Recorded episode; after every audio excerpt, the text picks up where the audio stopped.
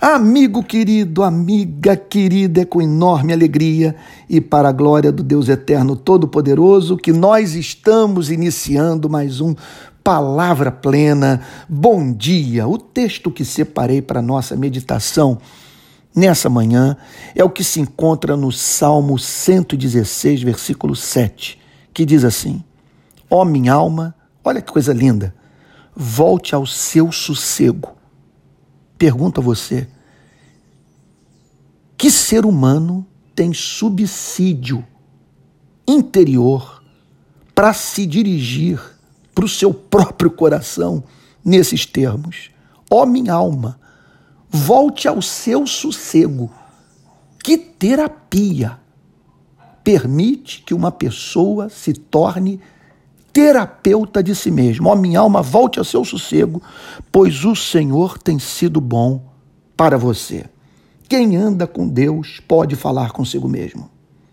É livre para buscar momentos de solitude, por não precisar abafar a voz do coração.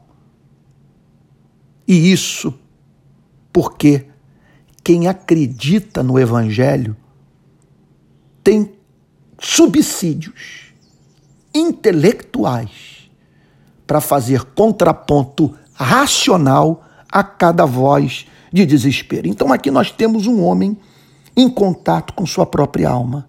Ó oh, minha alma, volte ao seu sossego. O que ele tenciona fazer? Encontrar a paz. Estar com a mente desalugada, livre de preocupações, para pensar os pensamentos de Deus. Para não apenas pensar os pensamentos de Deus, sonhar os sonhos de Deus, servir a Deus. Porque o que o Evangelho tenciona fazer por você e pela minha vida, pela sua e pela minha vida, é nos levar ao descanso de alma. É, é, é, é nos conduzir à compreensão de que como esse Deus cuida de nós, nós estamos livres para cuidar das demais pessoas. Não temos mais pelo que lutar, porque temos alguém que luta por nós e agora nós podemos lutar pelo próximo. Então aqui nós estamos diante de um homem em contato com sua própria alma e que tem algo a lhe dizer. E o que ele tem a lhe dizer? Que cabia à sua alma descansar no presente e olhar com esperança para o futuro em razão de um histórico de revelações inconfundíveis do amor de Deus. Volte a minha, volte, ó minha alma, volte ao seu sossego, pois o Senhor tem sido bom para você. Vamos agora nos dedicar ao exercício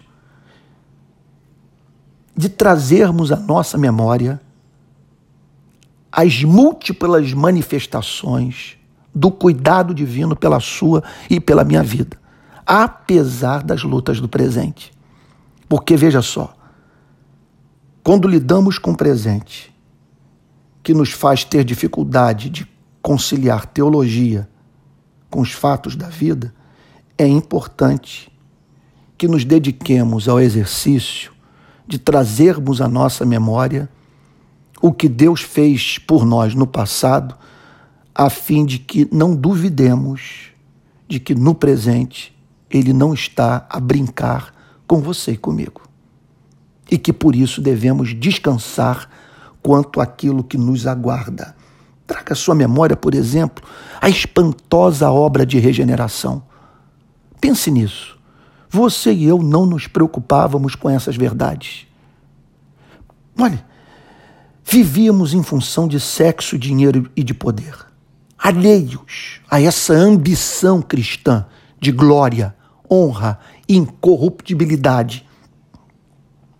O que fez com que você e eu passássemos a nos preocupar com o céu, em fazer a vontade de Deus e nos, encont e, e nos encontrássemos numa noite enluarada, como a que tivemos ontem aqui no Rio de Janeiro, sabe? Para fazer poesia para esse Deus, para o louvar, para declarar que esse Deus tem se revelado na sua criação, que esse Deus deixou pistas da sua existência no cosmos. Não há mínima dúvida que num ponto da sua e da minha vida, ele começou a lidar conosco. Abriu os olhos do nosso coração. Ele nos deu vida, diz o apóstolo Paulo em Efésios capítulo 2, verso 1, quando nós estávamos mortos nos nossos pecados. Ele vos deu vida, estando vós mortos nos vossos delitos e pecados.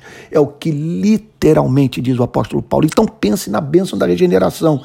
Eu não sei como a sua vida está hoje, mas você consegue, veja só, conceber como que estaria se você não tivesse a luz do evangelho? Pense nessa salvação, no perdão de pecados, de você estar de posse da redenção. Imagine o que aguarda o não redimido, aquele que jamais experimentará a remissão de pecados. Pense na gloriosa salvação que o aguarda. Traga à sua memória a iluminação do Espírito, os momentos nos quais o Espírito Santo iluminou a verdade a fim de que ela fizesse sentido para você. Pense nesse Deus consolador que não o deixou sozinho um momento sequer e que, na hora da tempestade, se manifestou no tempo certo, de maneira que a tempestade não destruísse sua vida, como também o levasse aos pés desse Deus que usa as tribulações da vida para purificar o seu e o meu coração. Pense agora nas orações ouvidas. Você consegue contabilizar as orações que Deus ouviu e as bênçãos que você recebeu, até mesmo sem ter orado? Traga à sua memória o cuidado providencial de Deus. As doenças, das quais ele o livrou, dos caminhos de morte que ele não permitiu que você tomasse. Então tenha paz. Diga agora para o seu coração: volte a minha, volta Ó oh, minha alma, eu estou com a tradução antiga das Sagradas Escrituras que eu usava, por isso essa confusão, porque na minha Bíblia é, é, revista e atualizada é Volta minha alma ao teu sossego, pois o Senhor tem sido generoso para contigo. E na nova tradução que eu estou usando é Ó oh, minha alma, volte ao seu sossego, pois o Senhor tem sido bom para você. Então tenha paz. O sofrimento do tempo presente não pode desfazer o histórico de amor que Deus tem pela sua vida, quer dizer, essa presença desse amor incansável no, no, no seu passado, na sua história. Ele o ama, se cuidou da sua vida durante todo esse tempo, trazendo pela mão, como um filho cuida de um pai, ele não haverá de o abandonar hoje apesar das lutas que você está enfrentando. Deixa eu concluir com uma história conhecida aqui em Niterói, referente a uma experiência mística vivida é, por uma família que eu conheço e ouvi esse testemunho mais de uma vez.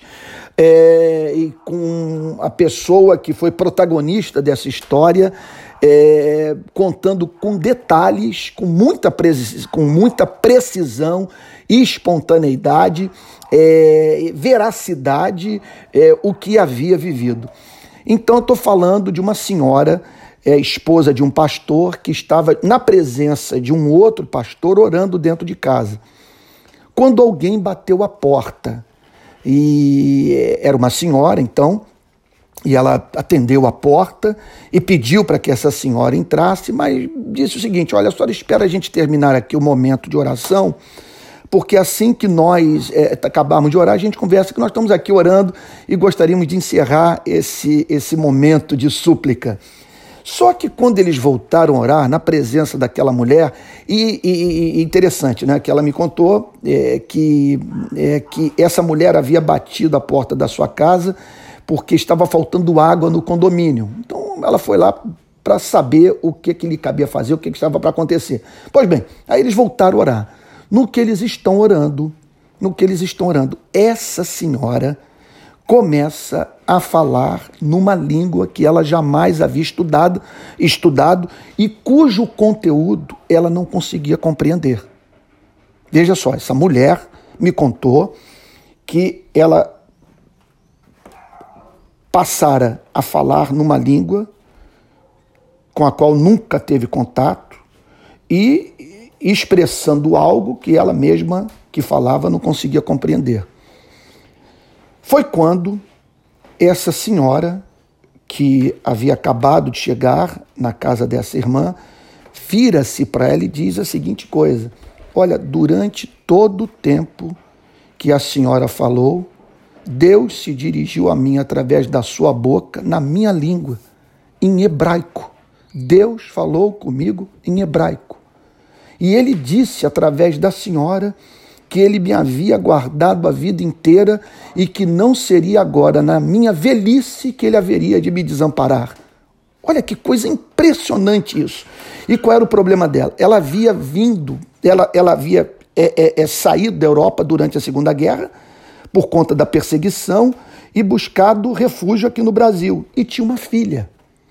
E o seu temor era que a filha morresse e, e ela não tivesse quem dela pudesse cuidar nesse mundo. Então, é, naquele momento de oração, essa senhora de nome Nésia, casada com o pastor Aulino, a dona Nésia é mãe de um querido amigo meu, o Aulino, que eu chamo carinhosamente de Aulininho. Então, a dona Nésia foi usada em hebraico pelo Espírito Santo para dizer para ela que o Deus que havia guardado sua vida durante todos aqueles anos, não haveria de abandoná-la na sua velhice. E eu tenho o mesmo para lhe dizer. Olhe para esse passado. Deus que começou a boa obra em você, haverá de completá-la até o dia de nosso Senhor e Salvador Jesus Cristo. Então diga agora aí para sua alma, ó minha alma, volte ao seu sossego, pois o Senhor tem sido bom com você.